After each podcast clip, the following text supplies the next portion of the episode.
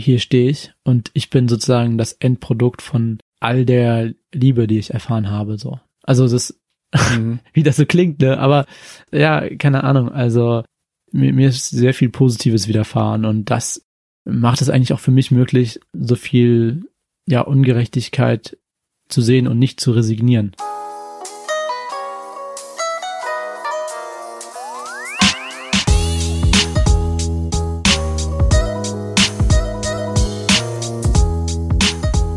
Bevor wir zu meinem Gespräch kommen, nur kurz ein Hinweis. Ich freue mich sehr, dass die halbe Kartoffel Sport-Serie weitergeht. Das Bundesprogramm Integration durch Sport vom Deutschen Olympischen Sportbund präsentiert gemeinsam mit halbe Kartoffel acht weitere Folgen mit halbkartoffeligen SportlerInnen. Das Programm wird vom Bundesinnenministerium und vom Bundesamt für Migration und Flüchtlinge gefördert. Also immer in der Mitte des Monats gibt es dann eine neue Sportfolge. Könnt ihr euch drauf freuen. Das wollte ich nur kurz loswerden und jetzt zu meinem Gespräch mit Chucha. Viel Spaß. Herzlich willkommen zu einer neuen Folge von Halbe Kartoffel. Mein Name ist Frank und ich freue mich auf meinen heutigen Gast, Chucha Nashwan. Ja. ja, richtig oder? Ja, weil wir das so im Vorfeld schon geübt haben, ne? Ja, so ein genau. bisschen. Ja, ich musste, also diesmal musste ich es üben. Ja. Oft mache ich es ja so, dass ich dann teilweise wirklich on air frage, wie es ausgesprochen wird, aber bei dem Namen dachte ich, das ist jetzt zu heikel. Ja. Und äh, ich habe auch ein bisschen, vielleicht hast du es gemerkt, ein bisschen gezögert. Ja, ja, das ist, äh, Ich wollte- du hast ich- die Spannung wirklich, äh, das meisterhaft ausgereift und dann ist es aber gekommen. Und zwar goldrichtig. Also wenn du das in der deutschen Sprache so haben möchtest. Ach so.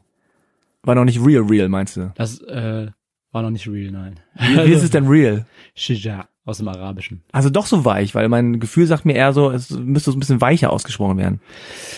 Ja, also äh, mein Name ist immer ein kleines Problem gewesen. So, äh, da gibt's ja dann zig Variationen und die Schreibweise irritiert die Leute auch. Äh, ich habe es mir aber auch nicht ausgesucht. Die meisten ne? sagen wahrscheinlich Sugar. Ja, ist die Schreibweise äh, legt es nah. Also das wird dann S-H-U-G-Doppel-A geschrieben, korrekterweise. Und das hat sich wohl ein lustiger Beamter damals ausgedacht. Okay, ich kann es ein bisschen nachvollziehen, dass ich meine, das G sollte vielleicht als J gemeint sein, von Shija. Ja? Aber die Übertragung ist, also, er Ja, hätte es vielleicht besser machen können. stimmt.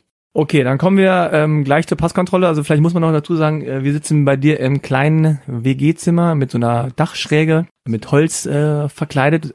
Ich fühle mich ein bisschen heimisch, weil bei mir war es früher auch so in meinem Kinderzimmer, dass ich so, äh, so unterm Dach gelebt habe. Und Lara ist auch noch dabei im Hintergrund, falls ihr irgendwen äh, hört. Die macht ein bisschen Social Media mit für dich Ja, genau. und relax einfach hier nebenbei. okay. Ja, bevor wir mit dem Gespräch starten, gibt es wie immer ein paar bürokratische Hürden. Du kennst das. Oh ja, oh ja. Zuerst einmal die Passkontrolle. Du hast mir diverse Pässe Ja. hier hingelegt, also nicht nur den Perso, sondern auch noch den Schwerbehindertenausweis. Ich, ich dachte mir halt so, bevor die Ämter mich beschäftigen, beschäftige ich die Ämter. So. Okay, sehr gut. Organspendeausweis hast du auch. Äh, du bist bei der Fernhochschule Genau, das ist wichtig, weil ich da Stipendiat bin. Genau. und die Visitenkarte, auf der steht Shuja Nashwan National Team Paralympic Judo Psychology Student at Mobile University und so Ja, weiter. Cool, also dann den Perso, jetzt wird's ernst. Jetzt wird ernst, okay. Das bin jetzt ich, nur das. Genau, Vorname, also Chucha oder Chuja, Shija, Chuja, Sugar, Sugar, Sami. Oh, das klingt schon mal gar nicht schön. Aber es steht da ne? drauf, ja. Ja, ja. Ich, ich, ich lese mal so, wie es drauf steht. Sami Ali. Mohammed Ali. Und du sagst, wie sagst du das? Ich, ich sag's einfach gar nicht. okay. Also, das sind, das sind einfach Namen, die äh, die gehören da eigentlich nicht drauf, aber äh, ich, ja, also das sind eigentlich die Namen meiner Väter, wenn man so will. Also im Arabischen würdest du ja deinen Stammbaum praktisch mit aufzählen. Also wenn du Vater und. Großvater. Ja, genau. Und dein Vater hieß oder heißt? Heißt Sami, genau. Sami. Und dann im Arabischen Sami. Sammy. Es ist einfach viel, viel Sa. Es ist halt äh, schon viel Sa. weicher. Aber ja, Ja, also, gut, da kann man jetzt äh, stundenlang Also es sind, es sind auf jeden üben. Fall nicht meine Zweitnamen. Und ich, ja, also, Okay. ja. Steht aber drauf, ne? also als Mhm. Zweitname wahrscheinlich, ne? Aber dein Geburtstag ist ein ganz besonderer Tag, zumindest in Deutschland. Das ist nämlich der 3. Oktober. Okay, 97, aber immerhin der 3. Oktober. Du hast immer frei an deinem Geburtstag. Genau, also ich, weil ich ja super integriert bin, habe ich extra meinen Geburtstag äh, auf den Tag der deutschen Einheit gelegt. Das hast du sehr gut geplant. Da habe ich dann, als ich dann in der Gebärmutter war, habe ich mir gedacht, wann wäre denn jetzt der perfekte, äh, ah okay, Tag der deutschen Einheit, jetzt boxe ich mich durch. So, Zack, und da warst du. da war ich dann da. Geburtsort, jetzt Sanaa? Nee. Ja, doch, doch, Sanaa? alles gut, ja. Äh, Keine Ahnung. Ähm, also äh, die Aussprache ist schon im, im Deutschen so Sanaa. Ne? Also Ja. ich, also ich, wobei ich kann es ich kann's eigentlich gar nicht richtig deutsch aussprechen, weil dann halt natürlich direkt arabisch Sanaa. Also es ist ein A und das ist schwer, glaube ich, für deutsche Zungen Sanaa. oder ja. Ja, oh, gar nicht so schlecht. Mit so, einem. A, Oh, so einem A. auch mit Doppel A am Ende. Genau, das ist die Hauptstadt Jemens. Okay, also du bist im Jemen geboren, du hast braune Augen, du bist 1,70 Meter. Wow, ja, das, äh, dass mir dieser eine Zentimeter geschenkt wurde. Ich glaube, es macht schon was her, wenn man dann eine sieben statt Hm. eine sechs da stehen hat. Ja. Genau, Und äh, du bist in Hannover wohnhaft? Zurzeit, ja. Ja, das war's. Das, äh, mehr gibt mein Ausweis nicht her. Ja, da ist noch eine Unterschrift drauf, die habe ich jetzt nicht vorgelesen. Ansonsten, was steht da noch drauf? Sonst nix, oder? Habe ich was verpasst? Ja, ist irgendwie relativ unspektakulär. Ist unspektakulär. Ich, für mich Ist ein Pass. Ja, also, aber das ist immer so. Ich habe mit Pässen immer meine Probleme. Ja, ich sehe schon, zum Beispiel auf dem Schwerbehindertenausweis ist dein Vorname falsch geschrieben, mit Doppel G. Äh, es gab vier offizielle Schreibweisen, die so parallel nebenher liefen. Ich habe das versucht zu bereinigen. War unheimlich schwer. Okay. Ja. Hard Stuff kommt dann später. Genau, weil der Mitgliedsausweis fehlt noch. Es ist ja eine, eine Sportfolge, die allererste Sportfolge 2020. Ja. Uh. Und ähm, ich habe noch drei kurze Fragen, die du vielleicht mir kurz beantwortest. Nummer eins, wie hieß dein erster Verein? Also ich, ich weiß, dass einer meiner ersten Vereine in Wiesbaden war. Und es tut mir leid, Michael, ich hoffe, du nimmst mir das nicht übel. Das ist mein Trainer, der, also dessen Namen ich auf jeden Fall noch parat habe, aber vom Verein, oh mein Gott, nee. Aber ich habe da auch schon mit Kampfsport angefangen, Taekwondo und Kung Fu. Äh, das heißt, da habe ich auch noch besser gesehen. Puh, ja, dann als ich nach Marburg gekommen bin, ging es dann halt weiter mit Judo. Und wie heißt dein jetziger Verein? Ich bin gerade bei der SSG Blister Marburg. Also ich bin eigentlich bei vielen Vereinen. bin auch beim Blaugeld Marburg, also da, wo ich auch mein Abitur gemacht habe, fühle ich mich sehr verbunden. Und dann habe ich aber auch, auch Mannschaftsstartrecht. Ähm, ich habe am Anfang für C Wiesbaden in der zweiten Bundesliga gekämpft. Da bin ich gewechselt zu JC Braunschweig. Und in diesem Jahr äh, der ganz große Sprung in die erste Bundesliga mit dem JC Rüsselsheim, der mich angeworben hat. Du bist eigentlich quasi bei jedem zweiten Judo-Verein in irgendeiner Funktion. Nummer zwei, du hast es gerade schon angerissen. Welche Sportarten hast du denn äh, betrieben und welche betreibst du jetzt? also ziemlich alles, was äh, mir gewährt wurde, so ungefähr. Ich hatte super Möglichkeiten damals an der ähm, Blister, äh, wo ich auch zur Schule gegangen bin in Marburg. Ja, ich bin geritten, ich war im Ruderboot, ah, ich bin Röhnrad gefahren, wir sind geskatet. Ich habe sogar äh, so einen Windsurfschein. Habe ich auch. Ja? ja. können wir mal zusammen Windsurfen. äh, nee, also ich habe ich hab von daher äh, wirklich immer äh, Spaß dran gehabt, alles Mögliche auszuprobieren. Und du hast auch Taekwondo gemacht, Kung Fu. Ja, genau. Ich, ich bin, äh, wir, Was sind, noch? äh, wir sind auch schon mal Ski gefahren. Ich bin, äh, also für mich ist einfach dieser Spaßfaktor äh, bei Sport immer im Vordergrund gewesen. Ja. Und so auch bei Judo, wo ich dann schlussendlich ja äh, hängen geblieben bin. Äh, hängen geblieben klingt irgendwie falsch. also ähm, gelandet bin. Das ist, klingt so nach einer langen Reise und einer ähm, ja guten, also einem guten Ziel, was man erreicht hat. Bin mit Judo sehr zufrieden. Mm, Nummer drei. Hast du denn einen Spezialmove, also jetzt im Judo, äh, oder einen Spitznamen? Also, ob ich einen Spitznamen habe oder ob ich eine, selber eine Lieblingstechnik habe, wie ist die Frage? Also erstmal, äh, die Frage ist quasi Lieblingstechnik. ähm, ja, meine Lieblingstechnik ist der Ogoshi. Ich weiß nicht, hoffentlich denkt jetzt niemand an irgendwas zu essen wie Gulasch oder sowas. Also, das ist eine Hüfttechnik und das Okay. Coole ist, äh, jeder, der irgendwie seine, glaube ich, Weiß-Gelb-Prüfung macht, lernt Mhm. diese Technik. Also, es ist eine absolute Anfängertechnik. Weil den Namen kenne ich nämlich. Ich Genau, jetzt nicht jeder mehr, kennt den Namen, das ist das Coole. äh, wie Und- das geht. Ja, äh, ich zeig's dir dann gleich. Da machen Also man ist so ein bisschen so dieser, äh, dass man die so über die über die Hüfte rüberschmeißt. Ja, genau. Also du, äh, das ist halt eigentlich wie freundschaftlich. Ich, ich tue ähm, meinen Arm ganz freundschaftlich um deine Hüfte rum, ne? Ja. Und du denkst dir, ja, easy, ist ja ein netter Kerl. Und dann schiebe ich die Hüfte vor Ja. und dann habe ich, ja, äh, dich ausgehoben, ja, äh, weil ich unter deinem Schwerpunkt bin. Und dann liegt er auf der Matte und liegt auf der Matte. Und das ist halt, also äh, das äh, am Anfang habe ich immer so gedacht, nee, nee, das ist überhaupt nicht meine Technik. Und ähm, ich wollte immer die spektakulären Techniken werfen. Uchimata zum Beispiel, wo du mit einem äh, Bein in der Luft bist, so, ne? Und den äh, Gegner komplett so ja. über dich rüberwirfst, ne? Was nie ja, passiert. Also, oder äh, genau, das ist der Tomonage, ne? Also, okay. Wo du dann sozusagen äh, deine Haltung aufgibst, ne? Dann auf den Rücken rollst und ihn mit deinem Fuß über dich drüber kickst, so ungefähr. Genau. Das ist alles super spektakulär, aber ja, ich weiß nicht, auch mit diesen Basic-Techniken kann man ziemlich weit kommen. Okay, schön. Dann. Spitzname noch? Ja, hast du einen Spitznamen? Ob ich einen Spitznamen habe? Ja. Boah, äh, mit meinem Namen haben wir ja schon mal gesagt, wird viel Schabernack betrieben. Also so, man hört schon mal sowas wie Sugar Daddy oder Shugaga oder äh, okay. ja. Shugaga. Ja, das, das, das habe ich mir teilweise selber so ein bisschen eingeführt, weil ich, ich fand, das irgendwie, damals war das halt so mit Lady Gaga noch äh, ein bisschen größer. Nee, aber äh, es gab auch so ein Spiel, das ich nie gespielt habe. Also ich meine, ich habe sowieso eigentlich nie gespielt. Ist halt schwierig, wenn du nicht siehst. so, aber da gibt's dann die Super Nashwan Power. Das ist dann wieder auf den Nachnamen bezogen.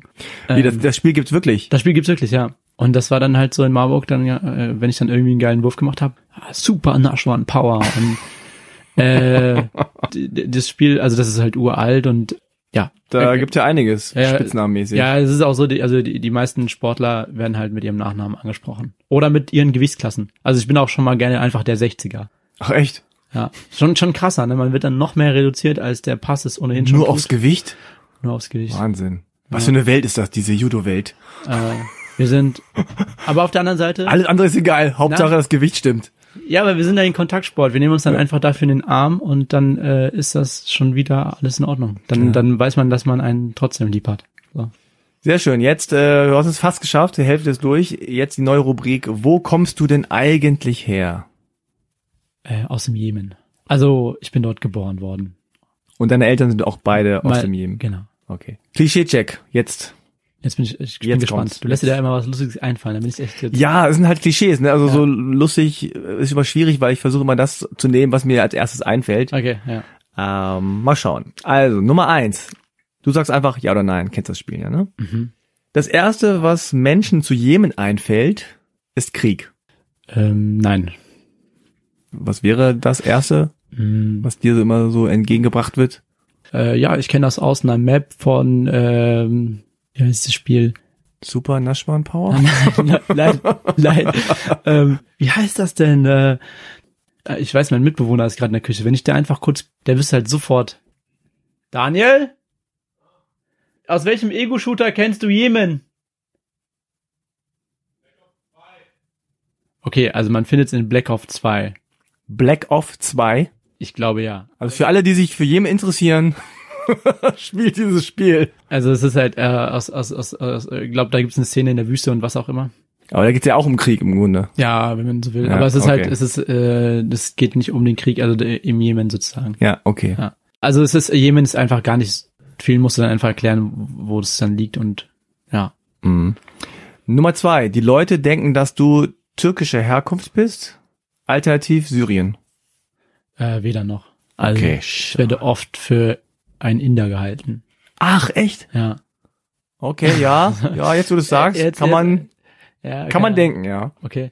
Nummer drei. Oder Spanier, geht auch manchmal. Spanier. Ja. Nummer drei, du musst dir öfter beleidigende oder diskriminierende Sprüche bezogen auf deine Herkunft oder deines Aussehens auf der Straße anhören. In Klammern, ähm. weil die Leute sich sicherer fühlen oder so.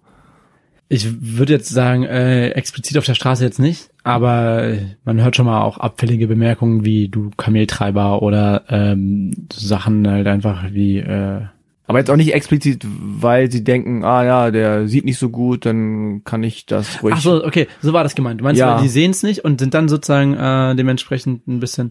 Nee, gar nicht. Hm. Ich glaube dann eher das Gegenteil. Ich glaube, Aha. dass dann, wenn man so will, die Behinderung die Leute auch hemmt. Ah, interessant, okay.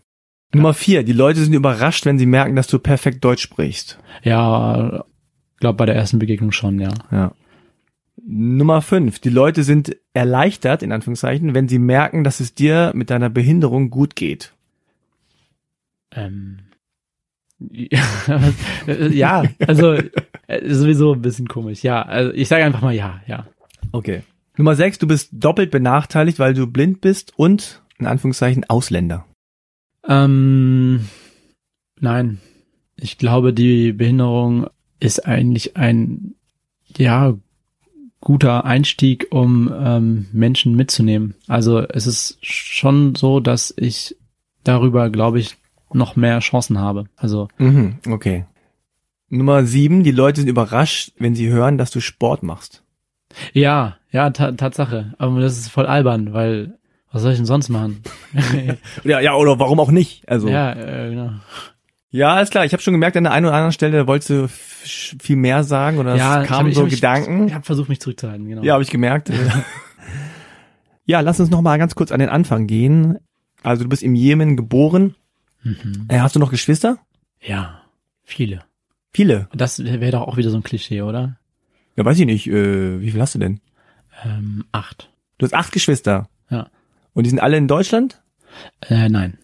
Also, ich bin der älteste Sohn und alle, die jünger sind, das sind dann an der Zahl sechs, äh, sind in, in Deutschland. Und meine zwei älteren Schwestern leben einmal in Ägypten und einmal im Jemen noch. Und wie ist sozusagen die Range altersmäßig? Wir haben einmal 27, 26, 22, 21, 16, ich glaube jetzt 12 oder, oder 13, ja, irgendwie so, äh, 13, oder genau, dann, dann äh, 8, 2, ja, ich glaube, jetzt habe ich alle, oder? Okay, wow. Also von zwei bis 27 ungefähr so. Alles da. Mhm. Und äh, deine Eltern, also wann bist du nach Deutschland gekommen? Wann sind deine Eltern nach Deutschland gekommen? Okay, das ist eine super komplizierte Geschichte. ähm, aber ich Okay. versuche es mal ganz knapp äh, zu halten. Also, ähm, ja, also es ist äh, etwas komplizierter und findet so seinen Anfang eigentlich äh, bei meiner deutschen Stiefmutter, die damals in der Entwicklungshilfe im Jemen gearbeitet hat. Und ja, also allein die Kennenlerngeschichte ist auch schon super spannend, aber ich muss da jetzt einfach mal schauen, dass, dass da schnell durchkomme. Und zwar ähm, sind die zusammengekommen und nach langem Hin und Her, also es gab verschiedene Überlegungen, ähm, was passiert. Also eigentlich wollte mein Vater aus Geschäftsgründen wieder nach Amerika. Aber dann hat man halt auch entdeckt, okay, Lena und ich, äh, Lena ist meine größere Schwester, wir haben irgendwie was an den Augen. Ja, ähm, haben wir dann irgendwie geschaut, vielleicht kann man auch in Abu Dhabi was machen und äh, das war so die Hoffnung von meinem Vater. Hat alles nicht so geklappt und dann kam halt die Entscheidung, okay, wir werden in, in Deutschland nach den besten Bedingungen uns ausrichten so. Also dann haben wir dann relativ früh meine Mutter verlassen, also da war ich ungefähr fünf und dann hieß es also, okay, komm, dann nehmen wir doch alle direkt mit. Das heißt, wir waren damals zu viert und ähm, haben es dann in Deutschland probiert. Mm. Und ich sag mal so, also mir hat es damals sehr gefallen. Fand ich so leicht für alle meine Geschwister. Äh, zum Beispiel Mariam, die zweitälteste, ist dann direkt äh, nach einem Jahr wieder zurück in den Jemen, weil sie meine Mutter so sehr vermisst hat und ging dann auch so weiter mit äh, Lena, die ist dann auch sozusagen, nachdem wir wieder mal ein Jahr im Jemen gelebt haben, also waren so etwa zwei Jahre in Deutschland. Mein Vater konnte hier beruflich nicht wirklich Fuß fassen und hatte da im Jemen lukratives Angebot. Dann haben wir wieder ein Jahr im Jemen gelebt und danach hat sich Lena auch entschieden, dort zu bleiben. Und es ging dann eigentlich immer so weiter, bis auch mein äh, jüngerer Bruder im Prinzip so für sich den Weg gesehen hat, dass er im Jemen vielleicht doch bessere Chancen hat. Ne? Also die, also dann, dann am Ende war ich halt alleine hier. So. Oder, oder, oder, also, Und wie alt warst du da? mh, also als ich alleine war, Ja. da war ich dann ungefähr in der ja, siebten, achten Klasse sowas, ne? Weil so nach und nach äh, sind meine Geschwister sozusagen wieder zurück in den Jemen. Hm. Der Plan war ja sogar auch für meinen Bruder so zum Beispiel, ähm, dass er dort sein Abitur macht und dann auch wieder in Deutschland studiert. Und es wäre auch so aufgegangen, wenn jetzt nicht der Krieg dazwischen gekommen wäre, zum Beispiel. Hm. Okay, wow. Also es ist ja alles relativ verwoben Ja, und, ja. und verwirrend. Ja. Ähm, aber du bist hier geblieben und für dich war das auch okay, dass jetzt äh, alle wieder zurückgegangen sind? Ja, naja, also ich, ich, ich glaube, man versucht immer das Beste draus zu machen. Ne? Also so im Nachhinein habe ich auch für mich gemerkt, dass ich da schon auch eine gewisse Trauer darüber habe und ähm, das Gefühl hatte, okay, ja, ich lerne meine Geschwister oder man hat irgendwie so eine Distanz, die vielleicht nicht nur räumlich dann sich ausgedrückt hat, ne? dass man Mhm. irgendwie auch so ganz, ganz verschieden aufwächst. Mm, Ich weiß nicht, jetzt gerade bin ich wieder dabei, mich meinen, meinen Geschwistern ganz neu anzunähern und es ist halt einfach so, man hat so eine bedingungslose Liebe irgendwie, die ist da und man versucht die aber auch irgendwie zu erklären und man versucht sich nochmal auf allen Ebenen kennenzulernen, so, das ist super spannend, aber halt auch sehr emotional, weil man, ich weiß nicht, also oft habe ich das Gefühl, dass ich eines der privilegiertesten Kinder halt eben aus der Familie dann bin, weil ich halt von vornherein gut mit der Situation zurechtgekommen bin und dann halt auch viele Entfaltungsmöglichkeiten hatte dadurch. Hm. Ja, das ist ja sozusagen Teil eins der Geschichte. Teil zwei ist ja dann, meine leibliche Mutter äh, ist jetzt seit 2016 mit meinen kleineren Geschwistern in Deutschland, erstmalig. Mm, Mein Vater äh, versöhnt sich sozusagen wieder mit meiner äh, leiblichen Mutter. Mm, Ja, die kommen auch wieder zusammen. Und es war aber auch nie, eigentlich nie eine Option, dass sie nach Deutschland wollte. Aber dann halt, als der Krieg ausgebrochen ist und im Prinzip, ja, meine Mutter auch gerade meinen kleineren Geschwistern da diese Chance bieten wollte, irgendwie rauszukommen, hat sie sich dazu durchgerungen, auch zu sagen, okay, dann probieren wir es jetzt nochmal in Deutschland. Und das war, der Krieg ist ausgebrochen 2015. Ja, kann man sagen, ne? Also ich meine, Ungefähr. es, es gab schon vorher Unruhen. Der arabische Frühling war ja so roundabout 2011. Davon war Jemen auch betroffen. Dann gab es einen, ja, wenn man so will, Machtwechsel, aber also diese Entwicklung im Jemen, die ist super kompliziert. Ja. Was ist denn so dein, deine erste Erinnerung oder dein erstes Gefühl, dein erstes Bild äh, im Kopf, wenn du an, an den Jemen denkst? Ja, es sind äh, lustigerweise so Bilder, die ähm, hoffentlich hört es mein Vater nicht, weil es wird uns halt immer ganz, ganz streng verboten. Es gibt diese Wasserkanister, die dann sozusagen und also äh, so Autos, auf denen diese Wasserkanister drauf waren sozusagen, ne? Hm. Und wir haben als Kinder ähm, uns immer dran gehängt. Und dann ist er halt losgefahren und dann musstest du halt auch immer den Absprung schaffen, damit du nicht irgendwo im Nirgendwo landest. So. Und das sind halt irgendwie so Erinnerungen, wo ich denke, krass, das war ein Teil meines Lebens. Also ich meine, ich habe damals auch nicht gut gesehen. Also ich so, ich habe es aber einfach, man hat es einfach gemacht und ja, das sind so total verrückte Bilder, die ich dann noch im Kopf habe. Aber Jemen ist bei mir schon ziemlich präsent. Ne? Ich war jedes Jahr dort bis zum Ausbruch des Krieges ne? Hm. und habe da schon auch viele, viele Verwandte, aber mh, ja, Verwandte das klingt so distanziert, ist halt einfach meine Familie, ne? Genau. Hm. Deine Mutter ist ja dann mit deinem Vater und den jüngeren Geschwistern nach Deutschland gekommen. Ja, richtig so um die 2015, 2016 rum. Genau. Und dann seitdem leben auch alle hier in Deutschland. Genau. Und das ist halt auch ein super spannender Prozess, ne? Also gerade für die jüngeren Geschwister war es ein leichtes, die Sprache zu lernen. Für meine Mutter äh, es ist wirklich sehr, sehr, sehr schwierig. Und es gibt da zahlreiche Herausforderungen, die man dann ganz unmittelbar merkt. Ne?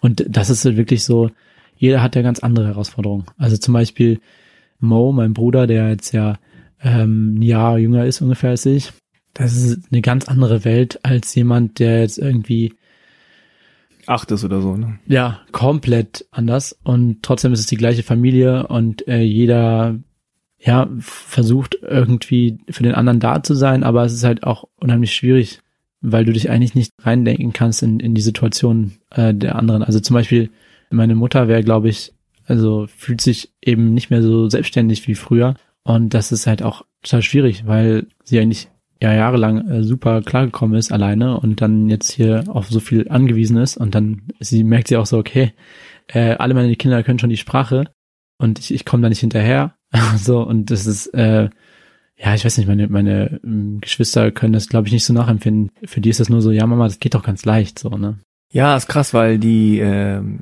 wenn man so will, Machtverhältnisse ähm, drehen sich so ein bisschen um. Ne? Dann sind die achtjährigen Kinder oder die zwölfjährigen oder äh, 17, die sprechen dann schon die Sprache besser und äh, müssen dann der Mutter oder dem Vater irgendwas erklären oder den älteren Geschwistern vielleicht. Ja.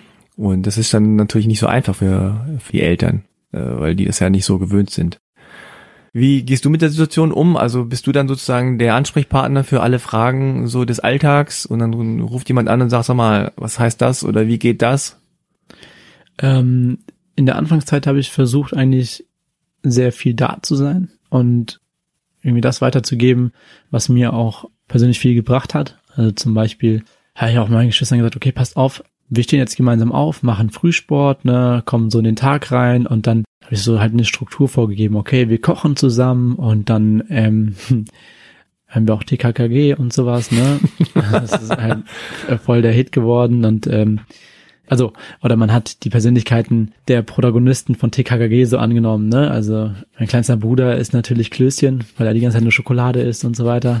Ich darf, ich, also ich darf Tim sein, weil ich Judo mache und so. Hm. Sehr schön. Ja, ja, also das ist, äh, das ist dann schon TKKG. Cool. TKKG. Als, Integrations als Integrationsprogramm. ja. Das ist bei uns so gelaufen.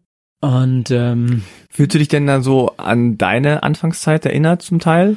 Ich fühle mich teilweise schon daran erinnert. Ähm, ich weiß aber auch, dass ich es nochmal viel leichter hatte. Auf jeden Fall. Also ja, leichter, ja. Ich hatte es auf jeden Fall leichter. Also in meinem Umfeld gab es wirklich viele Leute, die sich sehr um mich bemüht haben. Wer war das so? Das ist natürlich meine meine Stiefmutter mhm. und ähm, auch viele äh, Lehrer. Und ich glaube, dass es äh, immer noch so ist. Also zum Beispiel meine Stiefmutter ist immer noch super engagiert bei uns, ne? Und versucht auch irgendwie äh, immer noch für die Familie da zu sein. Mhm also die, die Herausforderung ist halt jetzt wesentlich größer geworden, weil es halt ja so vielschichtig äh, mit den Problemen ist, ne? Also, ja, weil es einfach auch mehr Leute sind. Ne? Es, es sind mehr Leute und es sind halt auch unterschiedliche Bedürfnisse. Unterschiedliche Bedürfnisse ja. ja. ja. Das heißt aber, eure, also eure Mutter ist mit eurem Vater wieder zusammen. Genau. Ne? Ja. Und die Stiefmutter ja. ist aber trotzdem noch involviert in der ganzen Familie. Also es ist so, sie wohnt halt auch noch in Wiesbaden, ne? Mhm. Und, und deine Familie wohnt auch in Wiesbaden? Und auch in Wiesbaden, ja. Und das ist halt schon so, jetzt gerade ähm, ist sie in Rente auch gekommen und so und sie ist halt einfach super offen, ne? Und super engagiert. Und das ist äh, auch eine total große Hilfe. Und ich, ich, ich stelle mir das auch manchmal so vor, wie machen das eigentlich Familien, die so jemanden als Unterstützung nicht haben? Das ist halt, also ich merke ja, dass wenn ich da bin, werde ich auch komplett überhäuft mit Aufgaben so. Und das ist mhm. für mich auch, also ich, ich will sagen, so, ich bin gerne für meine Familie da, aber ich habe auch so viele andere Baustellen oder Themen, sag ich mal, also allein wenn man jetzt hier so meinen Sportleralltag nimmt, ne, dann bin ich ja mit zwei Trainings komplett eingenommen schon so am Tag. Also zwei, ja. zwei Trainings Ja, Tag. du hast ja noch ein eigenes Leben natürlich ja. und äh, wenn dann jetzt die Bedürfnisse von acht Personen da kommen, von zwei bis, äh, weiß ich nicht, wie alt deine Mutter ist, dann ist natürlich für dich schwer, das alles zu handeln, auch wenn du jetzt gerade so nur so ein paar Tage mal äh, in, in Wiesbaden bist. Ja. Hm. Okay, du sagst, äh, du hast damals schon nicht gut gesehen. Also wie gut siehst du heute oder wie, wie hat sich da das entwickelt? ja, weil wir ja schon so viel Bürokratie heute gemacht haben, müsste man sagen, okay, per Definition bin ich auf jeden Fall vollblind. Es ist nur so, dass ich eben noch Schemen erkennen kann. Und dass ich früher was gesehen habe oder auf jeden Fall mehr, bringt mich einfach auch in diese Situation, dass ich ganz gut mir Sachen vorstellen kann. Und wenn ich nur ein ja, Bruchteil eines Bildes wahrnehme, dann äh, kann ich ganz gut irgendwie den Rest zusammenfügen. Also hm. ich äh, ist eine Netzhauterkrankung und äh, ja, kann man sich so vorstellen wie bei einem Fernsehbildschirm. Also immer mehr Pixel verschwimmen. Und wenn ich aber halt nur eine Kleinigkeit wahrnehme, dann ja, dann macht mein Kopf im Prinzip die restliche Arbeit.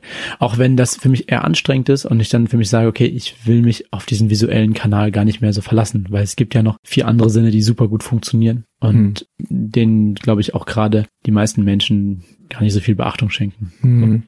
Äh, wie ist denn das eigentlich nochmal ganz kurz zurück bei dir gewesen? Also du warst ja dann in der Schule, warst du in einer in Anführungszeichen normalen Schule und hast da alles mitgemacht oder wie war das? Genau, also am Anfang war das so. Ich glaube, das ist auch ein guter Schritt, es auch so auszuprobieren. Nur für mich hat es nicht funktioniert. Ich gab so eine Szene, da war ich in der Turnhalle äh, habe hab meine Schuhe zusammengesucht. Äh, währenddessen sind alle schon irgendwie rausgelaufen. Die Lehrerin war total verärgert. Hier, Chucha, was machst du denn und so. Aber ich habe meine Schuhe ja nicht gesehen, deswegen musste ich da lange ähm, tasten am Boden. Und die war dann auch total verärgert und hat einfach nochmal zusätzlich das Licht ausgemacht, was den, was den Prozess nicht unbedingt beschleunigt hat. Oh Mann. Ähm, und dann war ich auch so, bin ich so ein bisschen in Panik geraten, so, ne? Und ja. äh, bin wieder zur Tür gerannt, habe komplett die Schuhe vergessen, so. Und das war halt auch wirklich so, dass man wusste nicht genau, wie soll man mit einem Kind umgehen, das, das so schlecht sieht. Ne? Ja, und ich könnte mir vorstellen, dass es viele einfach auch dir nicht ansehen, beziehungsweise einfach äh, vergessen, ja. das nicht richtig nachvollziehen können. Weil du läufst ja jetzt nicht irgendwie mit mit äh, Sonnenbrille rum, so klischeehaft und mit so einem, äh, äh, wie heißt das, mit so einem Armband mit so drei Punkten drauf und einem Stock durch die ganze Zeit, sondern du siehst halt aus wie jeder andere. Und dann vergessen das wahrscheinlich viele. Ne, andere, oder? okay. Aha, aha. Äh, nee, ich, ich, ich sag mal so, ähm, ich hatte halt schon früh eine selbst, also eine starke Selbstständigkeit. Ähm, darauf habe ich im Prinzip gepocht, weil ich eigentlich nicht wollte, ja, dass man mir irgendwie meine Behinderung als Nachteil ansieht. So. Und hast du dich dann nach dieser Situation in der Turnhalle dann irgendwie ausgesprochen mit den äh, Lehrern und Lehrerinnen oder äh, haben die, also haben die das hinterher verstanden? Äh, es war ausgesprochen klar, dass ich die Schule wechseln werde. Okay. naja, also wir haben dann halt probiert, uns ja eine Schule zu suchen, die ähm, da viel besser mit umgehen kann. So, ne? Und mhm. war ich in Frankfurt erstmal in der Schule, die extra darauf ausgerichtet war. Ich glaube, die ist Hermann Herzog Schule. Oh, ja, genau. Yes. Dann, äh, äh, weißt du, wie mit dem ersten Verein, ne? Ja. Ähm, dann äh, gab es die äh, Johann Peter Schäfer Schule in äh, Friedberg, da war ich dann auch noch länger. Da, in Frankfurt war auch noch Lena dabei, also meine ältere Schwester. Ähm, in Friedberg war ich dann schon alleine, aber das war noch kein Internat. Und dann bin ich an die Karl-Strehl-Schule nach Marburg gewechselt und das war dann ein Internat, wo ich dann acht Jahre äh, gelebt habe und dann 2017 mein Abitur gemacht habe. Und das war eine sehr, sehr, sehr prägende Zeit, eine sehr schöne Zeit. Ja, also sehr wertvolle Zeit auch. Und warst du denn ein guter Schüler? Oh, mh. In Sport schon, ne? Nee, nee, ich, ich war wirklich äh, äh, nie schlecht, aber ich habe ähm, immer mir anmerken lassen, äh, wo gerade mein Schwerpunkt liegt. Also ich sag mal so, ich war eine Zeit lang sehr fokussiert auf Schule und wenn es keine Eins wurde, war ich dann verärgert. So. Und dann habe ich halt aber auch gemerkt, nee, nee, nee, hör mal, da gibt's auch noch vieles andere. Und dann war ich im Kinder- und Jugendparlament, ne, und dann war es für mich halt einfach viel schöner, ja, äh, unterwegs zu sein und äh, zu merken, okay, ich bin nicht nur im Klassenraum und so irgendwie bewirke gar nichts, sondern ähm, damals hat man auch das Gefühl gehabt, wenn man jetzt irgendwie mit ein paar schick gekleideten Menschen unterwegs war, ähm, dass man dann schon auch irgendwie was bewirkt. Also da war ich vielleicht in der achten oder so, also schon noch echt jung, äh, bis ich darüber halt auch einen gewissen Frust entwickelt habe, dass ich gesagt habe, nee, ey, das ist auch nur so, wir sind da, wir sind da Deko, so, ne? Man mhm. möchte uns da haben, um ein Voto mit uns zu machen und zu, um sagen zu können, okay, wir haben die Stimme der Jugend gehört mhm. und dann war's das. Und äh, dann, dann habe ich mich halt einfach so äh, rausgenommen und immer mehr in, in dem Leistungssport ähm, wiedergefunden. Aber auch dort mich super viel engagiert. Also ich war Jugendwart in unserem Verein. Ich habe mehrere Inklusionsprojekte mitbetreut bei, bei der Sportjugend Hessen, ne, wo ich dann halt auch Leuten, die zum Beispiel einen Freiwilligendienst gerade machen oder so, die müssen dann so Seminare machen und die durfte ich dann rumscheuchen, so unter der Augenbinde oder so. Das war witzig. Okay. Äh, genau, oder, oder, dann halt auch ähm, im Zuge der Flüchtlingsbewegung ähm, haben wir auch damals als Verein gesagt, okay, wir, wir wollen da ähm, mitwirken und ähm, haben dann eben ein, ein ähm, ja, Workshop angeboten, wo dann minderjährige Flüchtlinge im Prinzip auch ähm, Judo lernen konnten. Und das war auch sehr, sehr spannend, weil das war dieser Zeitpunkt auch, wo meine Familie dann dazugekommen ist. Und wo ich natürlich dann auch sehr gefragt war, weil ich dann auch Arabisch sprechen konnte. Mm, ja, es war super spannend, ne? Also ich meine, kann mich an eine sehr einprägsame Situation erinnern, ähm, wo wir ein bisschen im Boden gearbeitet haben, was sich sehr anbietet im Judo, weil wenn du irgendwie Anfänger hast, die dann noch nicht fallen können und so weiter und so fort, ne? bleibst du lieber am Boden, wo du schon sozusagen ne, nicht mehr fallen kannst. Mhm. Kann auch eine sehr beklemmende Situation sein. Das ist mir, wäre mir vorher gar nicht in den Sinn gekommen. Ne? Also ich weiß, dass ja ich eigentlich nur einen Haltegriff demonstrieren wollte und eben der Ali, ähm, das war gerade dann mein Schüler, der hat dann auf einmal angefangen zu zittern und äh, hat im Prinzip sich in so einer Embryonalstellung verkrochen, also und und und mhm. ähm, für den war das absolut zu viel und äh, das war der Moment, wo ich auch so gemerkt habe, okay, da so viel mehr und irgendwie müssen wir da viel, viel mehr drauf achten und Judo hat da irgendwie, glaube ich, einen guten Beitrag geleistet, dass man irgendwie so eine Nähe zulassen kann und ähm, diese Ängste irgendwie bewältigt. So. Ja, bei Judo ist es ja anders als bei vielen Kampfsportarten, also wo man ja ganz nah dran ist, ja, und man schlägt nicht und tritt nicht, sondern es sind viel einfach nur Griffe und äh, auch dann vielleicht zum Teil Würfe, aber äh, es ist ein bisschen anders gelagert als jetzt bei Taekwondo oder Kung Fu, wenn man auch oder Karate, wo man auch tritt und ähm, wo man auch eine gewisse Distanz zu überwinden hat. Und Judo ist man ja immer sehr, sehr nah dran und fest sich als ständig an, eigentlich. Ne? Versucht immer irgendwie einen Griff, jemanden in den Griff zu kriegen. Ja, so. ja also Judo funktioniert nur mit einer Vertrauensbasis. So. Mm. Und das ist, glaube ich, das wirkt sich auch auf den Umgang äh, der Menschen aus. Ne? Man ist viel, viel näher beieinander, also viel vertrauter einfach. Hm. Ja. Ja, aber es ist natürlich eine äh, krasse Situation. Also wie bist du dann damit umgegangen, als der sich dann so da in Embryonalstellung äh, ver ja, ja, also ich, hat? ich habe ich hab auf jeden Fall gemerkt, dass ich auch selber überfordert war. Ich wollte einfach für ihn da sein und habe ihm halt die Zeit gegeben, die er braucht und so signalisiert, hier pass auf, ich will dir absolut nichts Böses. Du brauchst hier auch gar keine Furcht zu haben. So, ne? Und ähm, das mit so einer milden Art beruhigenden Stimme vielleicht auszudrücken, ist mir auch irgendwie schwer gefallen, weil mein Arabisch eben, ja, also es funktioniert, aber ich äh, hatte nicht das Gefühl, dass ich da, äh, ja, aber wobei ich, ich glaube, es hat, es hat, es hat geklappt. Ne? Also mhm. ich, ich glaube, wenn man das signalisieren möchte, dann kann man das signalisieren. Und da ist auch der Sport eine ja globale Sprache irgendwo. Ne? Also wenn man Hand auf deiner Schulter ist, dann ist es eine Berührung wo auch klar ist, ich, ich möchte für ihn da sein und das ist, äh, ich bin von dieser einengenden Haltetechnik weggegangen. Und ja, also das ist jetzt auch so, so ein bisschen auch meine Ausrichtung ja irgendwo. Ich studiere, studiere jetzt Psychologie, weil ich ja da auch viel mehr verstehen möchte, wie es solchen Menschen geht und ähm, wie man ihnen helfen kann. Hm. Hattest du auf der Schule auch Probleme oder Nachteile aufgrund deiner Herkunft oder aufgrund deiner Behinderung? Also die Blister ist ja das Gymnasium im deutschsprachigen Raum, ja, was sich da echt einen Namen gemacht hat. Mhm. Und also für, für Menschen, die eben blind sind oder sehbehindert. Ja, also von daher war die Sehbehinderung natürlich gar kein Problem. Im Gegenteil, es war teilweise so, dass man wahrscheinlich dann äh, eher an so einer Blase irgendwie gelebt hat. Wobei wir dann irgendwie auch sehr aktiv dafür gesorgt haben, also, ach nee, ich, ah, das klingt doof, ich wollte es nicht so negativ formulieren. Also man, man war sehr behütet, das will ich damit sagen. Aber wir haben dann eigentlich auch das nach außen getragen, was wir Positives erfahren haben. Also zum mhm. Beispiel sind wir mit unserem Judoverein äh, bei regulären Meisterschaften an den Start gegangen. Das heißt, haben gegen Sehne gekämpft und sowas, ne? Und ähm, das kannst du halt auch nur machen, wenn du dich ein bisschen sicher fühlst, ne? Wenn du nicht das Gefühl hast, hm, ja, ich, ich bin mit meiner Behinderung irgendwie auch nicht d'accord, ne? Ja. Mhm. Genau, da gab es dann schon einige Sachen, wo wir gesagt haben, okay, weißt du, wir bringen Inklusion zu denen sozusagen. Wir warten nicht darauf, bis Inklusion irgendwie, äh, sondern äh, wir machen das sehr aktiv, so ne. Und mhm. und, ja. und dann, also da, daher gab es keine Probleme. Was oder ja, wegen der Herkunft wolltest du noch, ne? Ja, so, ja, genau. Ja, genau, äh, wegen der Herkunft kann man schon sagen, gab schon immer mal wieder so ein paar Sprüche, die immer so im Scherz gemeint sind. Was sind da so für Sprüche? Was gibt's da immer?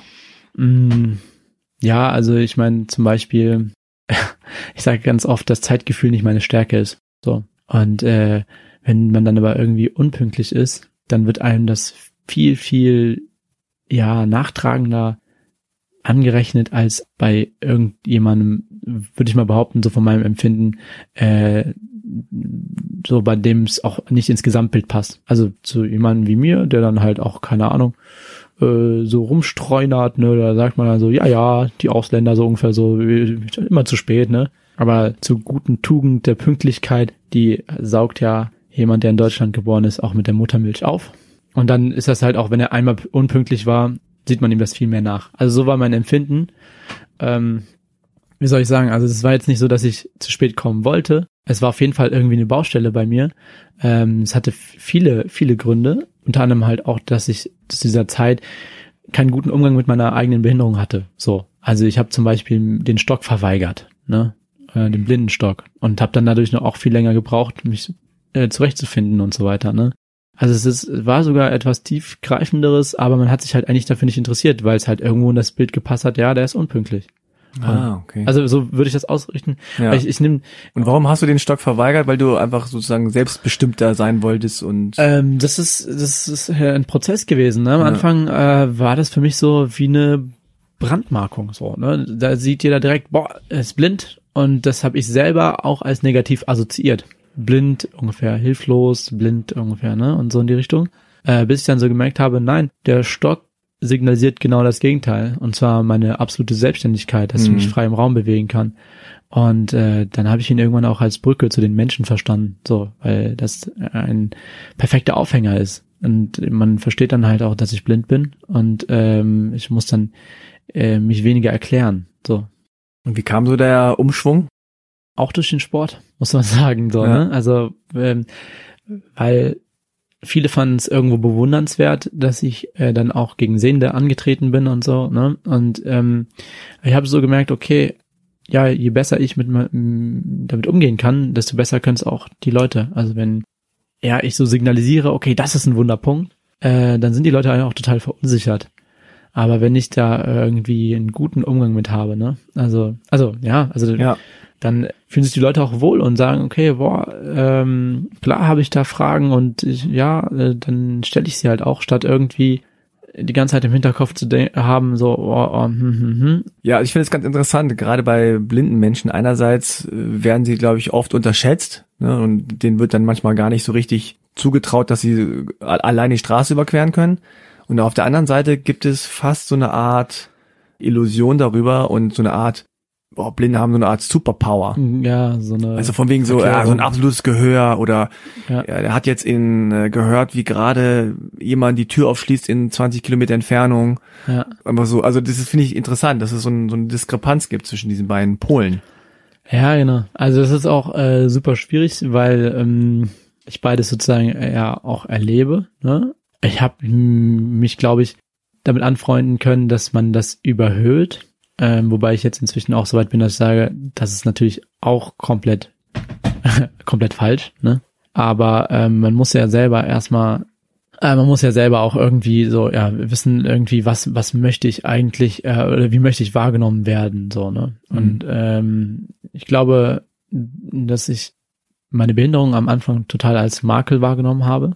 Also gerade auch mit dem Hintergrund, äh, dass ich als Erstgeborener ja später eine ganz große Verantwortung tragen werde und sowas und dann äh, ja, auch diese Vorstellung, okay, ich möchte irgendwie in die Fußstapfen meines Vaters treten, ne?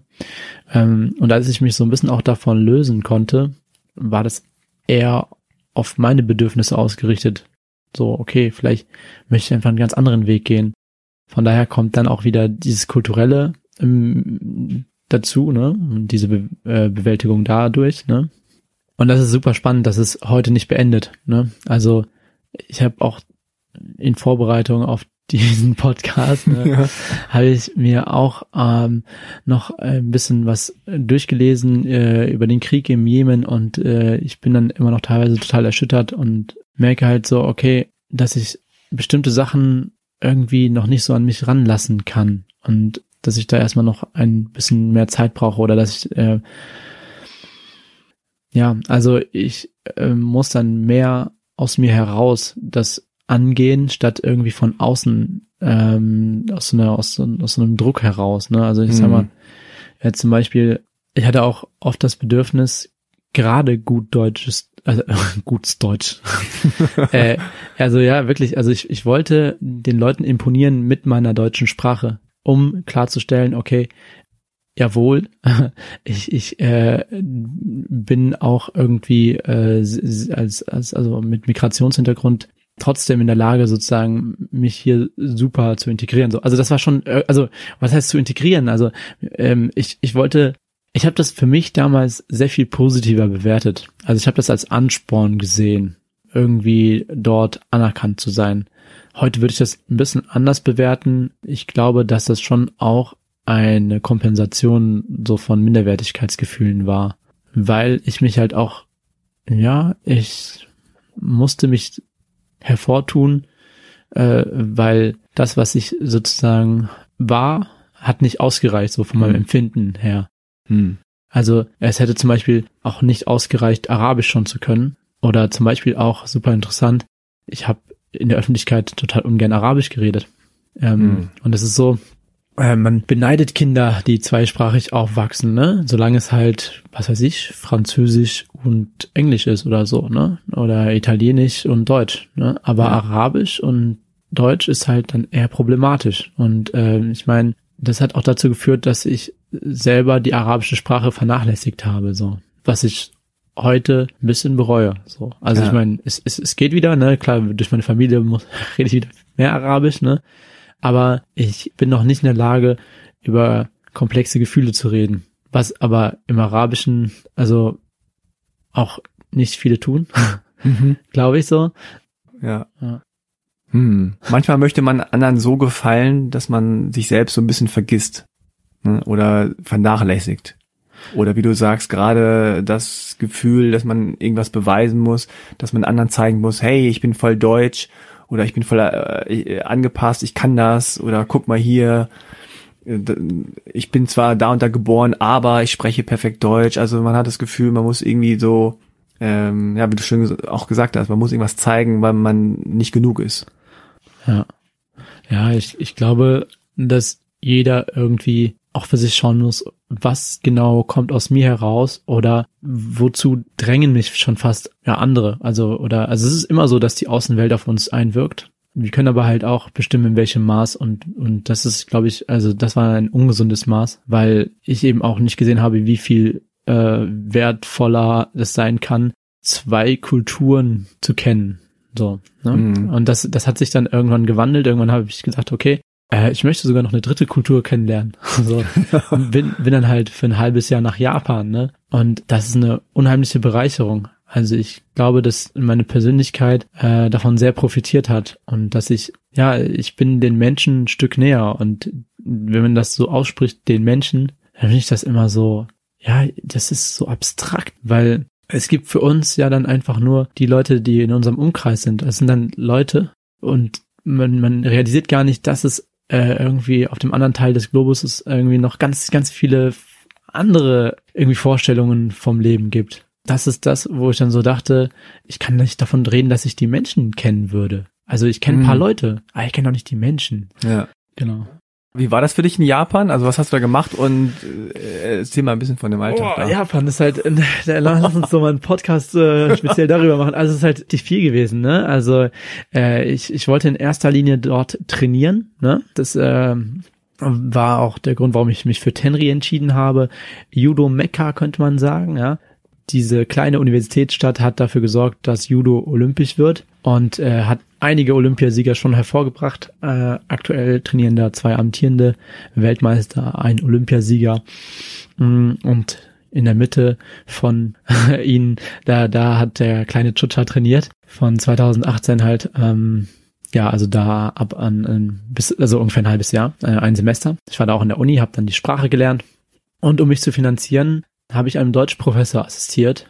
Und das war halt ganz cool, weil ich dadurch eben direkt an die an die Studenten rangekommen bin. Ne? Also ähm, und dann hatte ich viele Kontakte äh, aus dem Sport mit den Studenten, die dann auch mal zu mir nach Hause gekommen sind, weil sie dann irgendwie ein bisschen Nachhilfe wollten oder sowas, ne? Und dadurch bin ich auch in die japanischen Familien reingekommen. Ich habe auch Privatstunden gegeben und ja, das, da, da habe ich auch zum Beispiel gemerkt, wie schwer die deutsche Sprache ist. so, also allerdings äh, versuch das mal jemandem beizubringen, so ne? Ja. Und fanden die das äh, weird, dass du jetzt äh, aus Deutschland kommen sollst und so wie du aussiehst und so weiter? Ja. Oder ja. War, das, äh, war das für dich auch voll okay?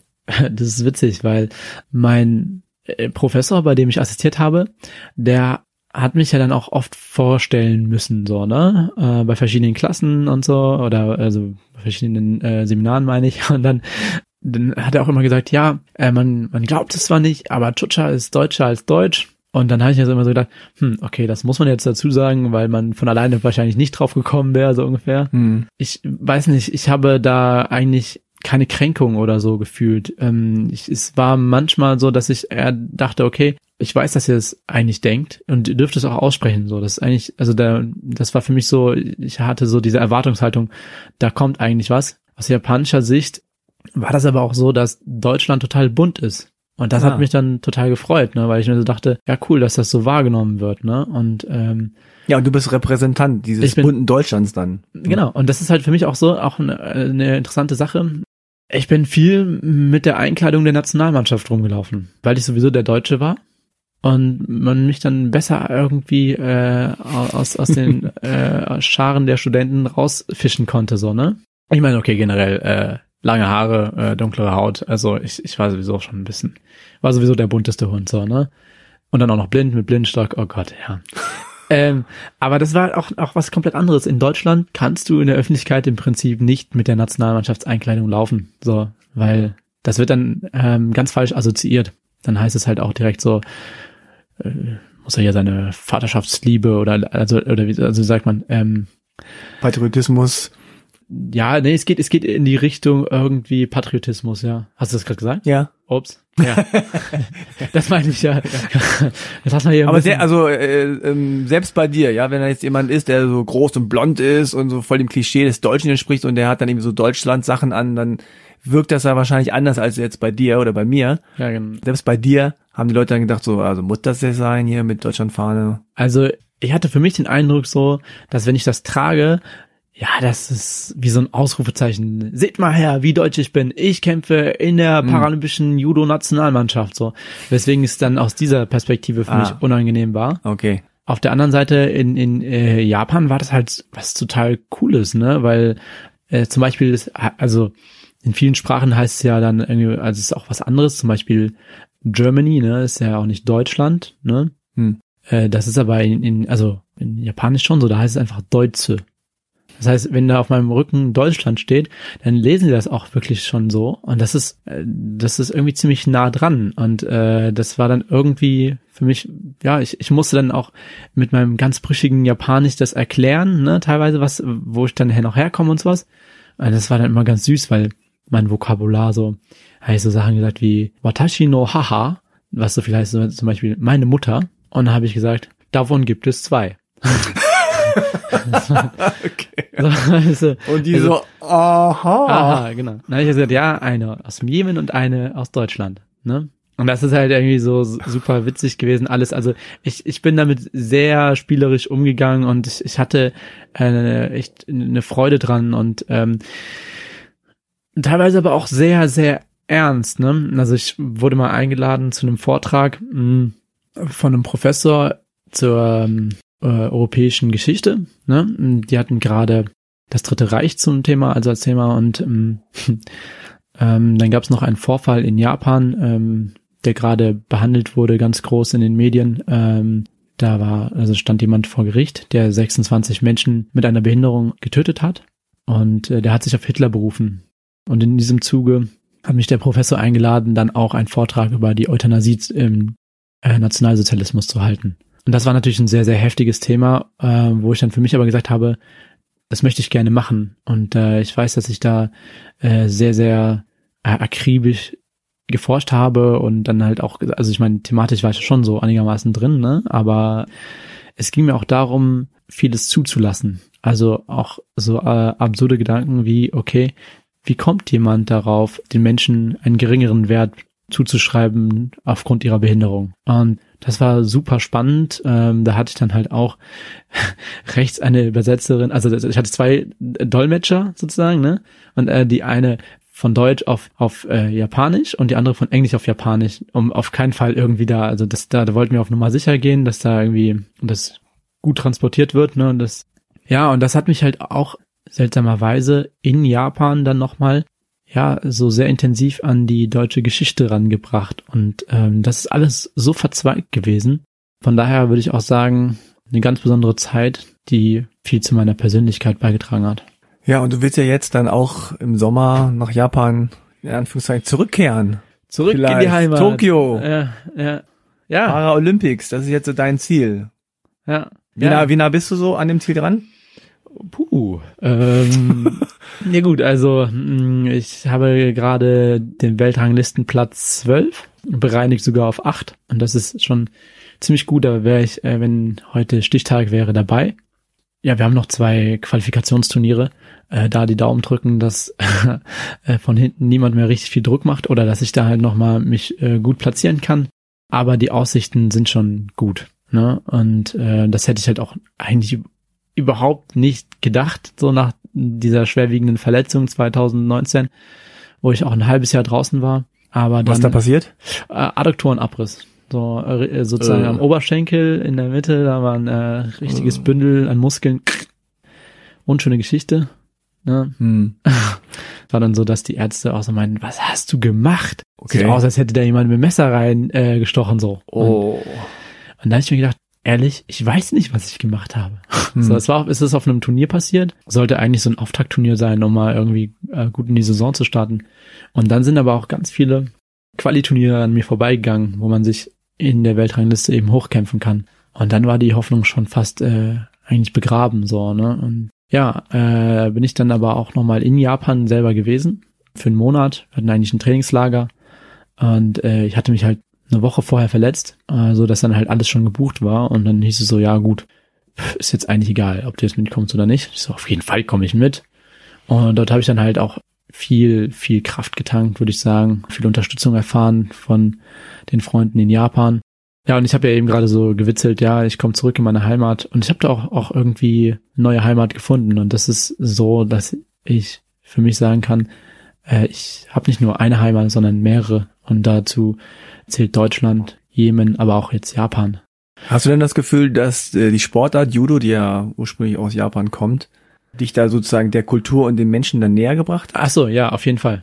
Also äh, ohne ohne den Judosport hätte ich mich nie getraut, alleine nach Japan äh, zu fliegen, äh, zumal ich die Sprache halt gar nicht konnte und ähm, dann halt irgendwie als erster blinder Student. Hm, ja, genau. Aber ich hatte ja dann die Chance, da wollte ich ja gerade anknüpfen, äh, in Japan zu sein. Ähm, das war ja dann ein Jahr später nach, mein, ähm, nach meinem Auslandssemester. War eine total coole Zeit. Es sind auch zwei Videos entstanden von 100% Me fand sie witzig, aber es spiegelt halt auch nur einen Bruchteil der Entwicklung da, also in, mir so.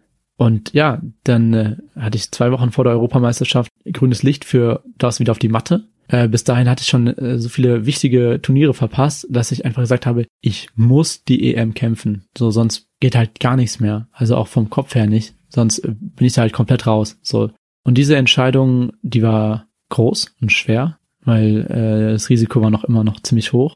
Und äh, dann habe ich meinen Auftaktkampf gegen Italiener gewonnen, wo ich dann natürlich in Genua selber Italien komplett äh, die Massen gegen mich aufgebracht habe so. Aber ich habe dann so gesagt okay hey da geht was. Und habe dann Bronze gewonnen. Mm, das waren schon mal wichtige Quali-Punkte aber die haben längst nicht ausgereicht so. Es war immer noch so dass ich äh, so weit zurückgefallen bin. Ja äh, ich habe dann aber einfach durchgezogen auf gar nichts mehr Rücksicht genommen obwohl ich da zum Stipendiat meiner äh, Uni irgendwie ähm, gemacht wurde. Äh, komplett das Studium fallen gelassen, so ungefähr. Und äh, dann äh, auf dem Grand Prix in Taschkent, Usbekistan, ähm, dann nochmal einen fünften Platz geholt habe. Und äh, da habe ich zum Beispiel auch den Bronzemedaillisten von Rio geschlagen, also den Mongolen, womit überhaupt keiner gerechnet hat, inklusive mir. Mhm. ja, also das hat mir sehr, sehr wichtige Punkte gesichert.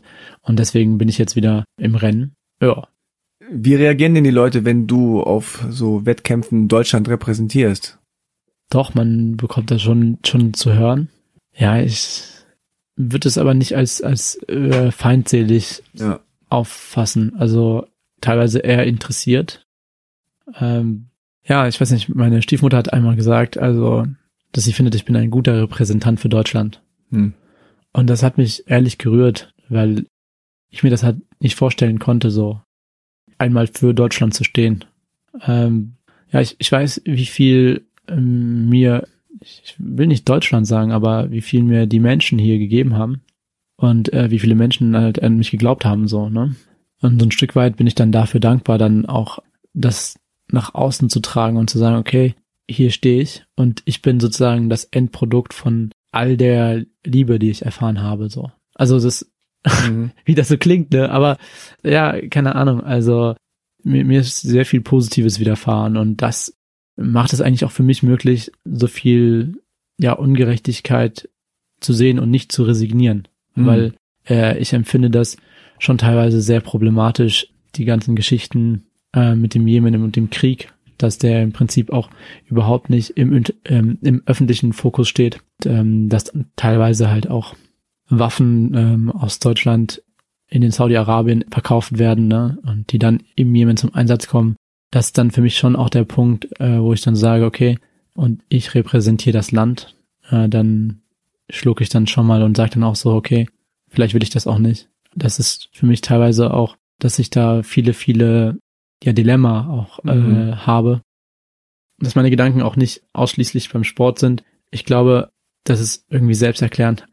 Also, was mich total bewegt hat, war, als meine Schwester die Flucht aus dem Jemen gewagt hat, äh, nach Ägypten. Sie war immer mein großes Vorbild und äh, Lena hat die gleiche Augenerkrankung wie ich.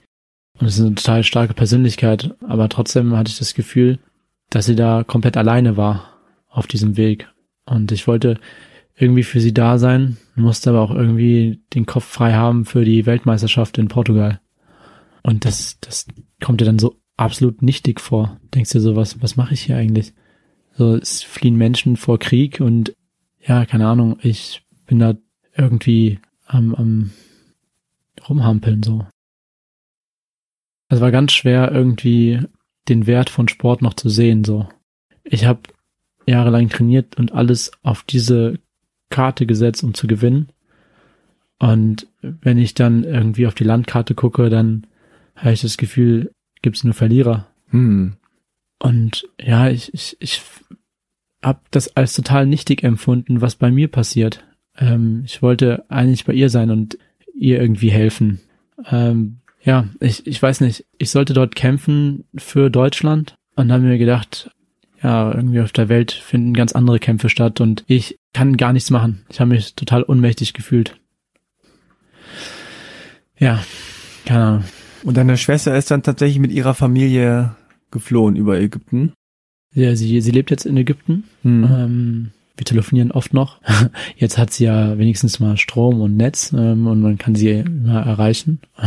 Und hat sich da ganz gut eingefunden. Am Anfang war es auch super schwer, weil sie gerade als Frau und gerade als blinde Frau, glaube ich, sich immer viel stärker durchsetzen muss als jemand anderes. Aber inzwischen haben auch viele, glaube ich, sehr großen Respekt vor ihr.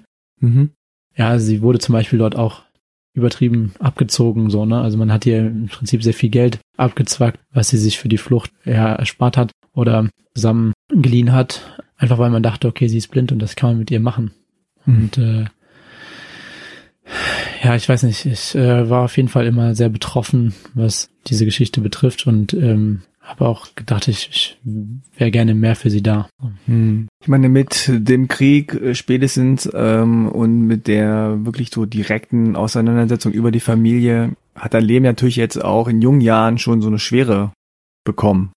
Du hast wahrscheinlich auch das Gefühl, du bist privilegiert hier aufgewachsen und ja, hast da irgendwie so eine Art Verantwortung. Ist das so? Ähm, auf jeden Fall. Also ja. ich, ich glaube nicht, dass ich wegschauen könnte. Ich hatte auch eine Phase der Ablehnung, wo ich für mich gesagt habe, okay, das gehört nicht zu mir.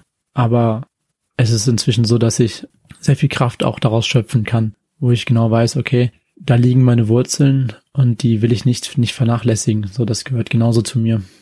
Und es ist auch so, mm, ich habe auch überlegt, ja, das mit dem Leistungssport auch sein zu lassen und mich vielleicht irgendwie aktivistisch mehr zu bemühen oder in die Richtung vielleicht auch politisch zu agieren, wie auch immer. Und äh, da war es auch ausgerechnet meine Schwester, die gesagt hat, dass ich schon sehr viel bewirke, die, also mit dem, was ich tue, weil ich für viele einfach ein Vorbild bin.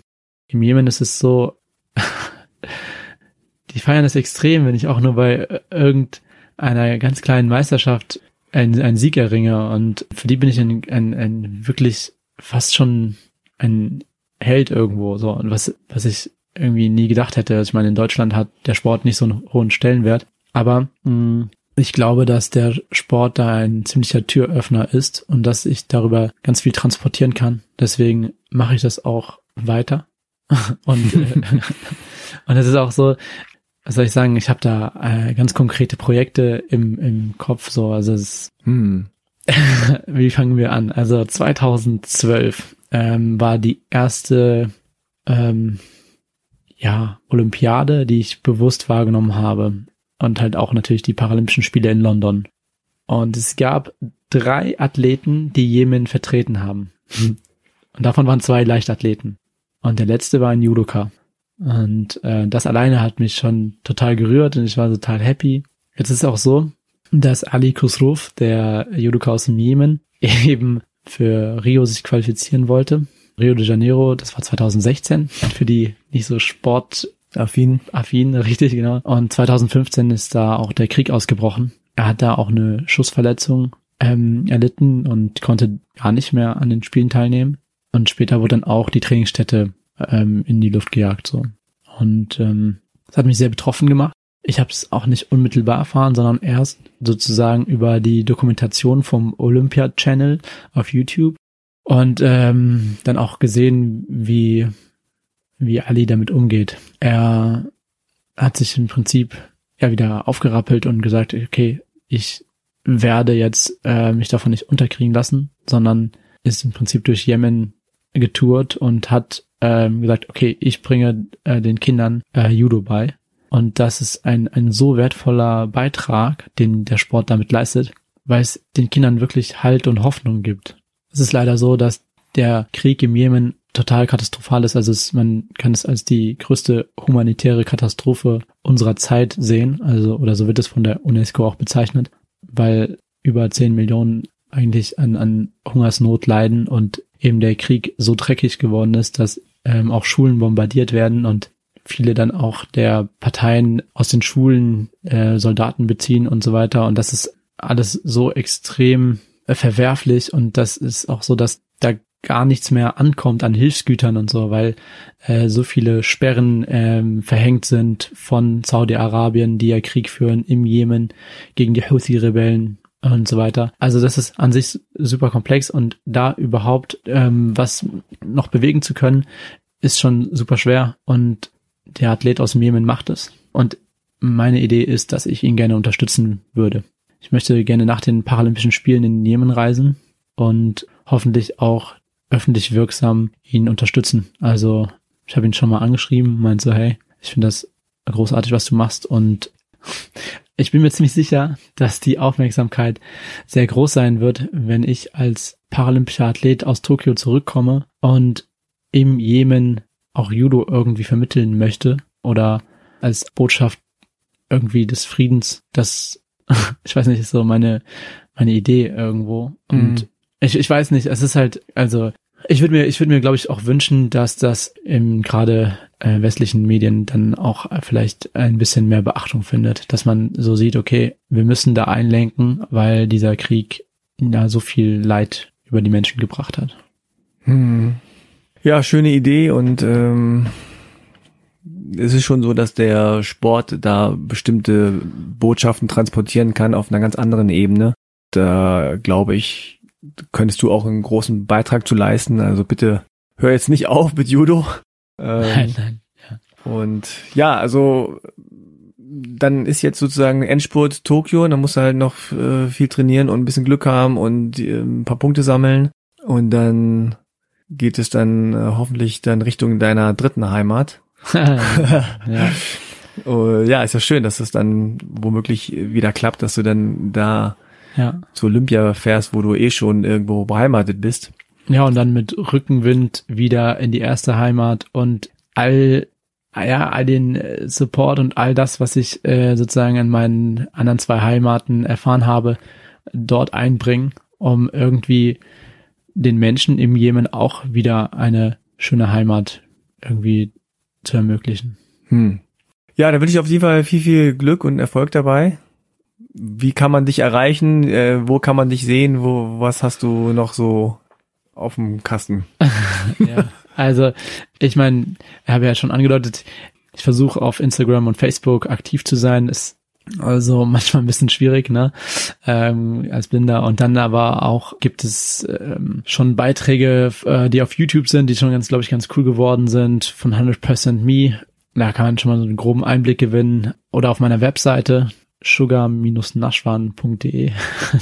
ich habe die noch nie so angeworben, aber äh, ja genau. Und ich weiß nicht, wir haben jetzt mit dem ZDF angefangen zu drehen. Äh, die waren jetzt schon äh, die Tage in Hannover, haben jetzt die deutschen Meisterschaften mit begleitet. Da kommt am 28. März die erste Sendung vom Magazin Mensch raus und dann wird im Mai noch eine Folge rauskommen und zu den Paralympics noch eine Folge. Also ich schätze mal, da, da gibt's schon noch ein bisschen was zu sehen. Ich versuche das auch, soweit es geht, ähm, dann öffentlich wirksam zu sein, weil ich glaube, es gibt viele, viele Themen, die, die es lohnt anzusprechen und die so ein bisschen in meiner Biografie mit begründet sind und wo ich was beisteuern kann. Alles klar, dann vielen, vielen Dank, dass ich äh, hier zu Gast sein durfte bei dir und äh, dass du uns mitgenommen hast in dein Leben und auf deine Reise. Ja, sehr gerne. Alles klar. Dann macht's gut. Danke fürs Zuhören. Tschüss. Bye bye. Ja, das war mein Gespräch mit Chicha. Ich hoffe, es hat euch gefallen. Ich finde ja unglaublich, wie reif er schon ist mit nicht mal 23 Jahren. Und ich hoffe stark, dass er die Quali nach Tokio äh, schafft in seine, ja, quasi dritte Heimat. Wenn ihr verfolgen wollt, was er so macht, schaut in die Show Notes. Da habe ich seine Accounts verlinkt. Ja, und zum Schluss, äh, ja, ihr wisst, was kommt. Wenn euch halbe Kartoffel gefällt, habt ihr mehrere Möglichkeiten, das kundzutun. Erstens, Podcast abonnieren natürlich. Zweitens, eine Rezension schreiben oder fünf Sterne verteilen, zum Beispiel bei Apple Podcasts. Drittens, an Freunde, Freundinnen, Bekannte, Kolleginnen weiterleiten oder einfach weiter erzählen. Ja, da gibt es natürlich noch andere Möglichkeiten, aber das würde jetzt den Rahmen sprengen. Also, dann danke ich euch für eure Unterstützung. Großen Dank auch an das Bundesprogramm Integration in Sport und viele Grüße an alle Menschen, die sich sportlich, aber auch gesellschaftlich engagieren.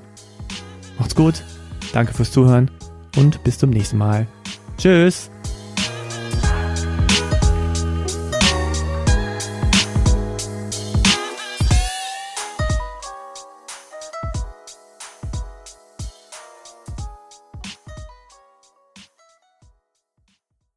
Bauchwürge angesetzt, so. Ja. Und dann quetscht er halt so seinen Bauch und äh, dann ich so, ich habe keine Luft mehr gekriegt, hab losgelassen, dann hat er sich auf mich gerollt und dann ich hab verloren.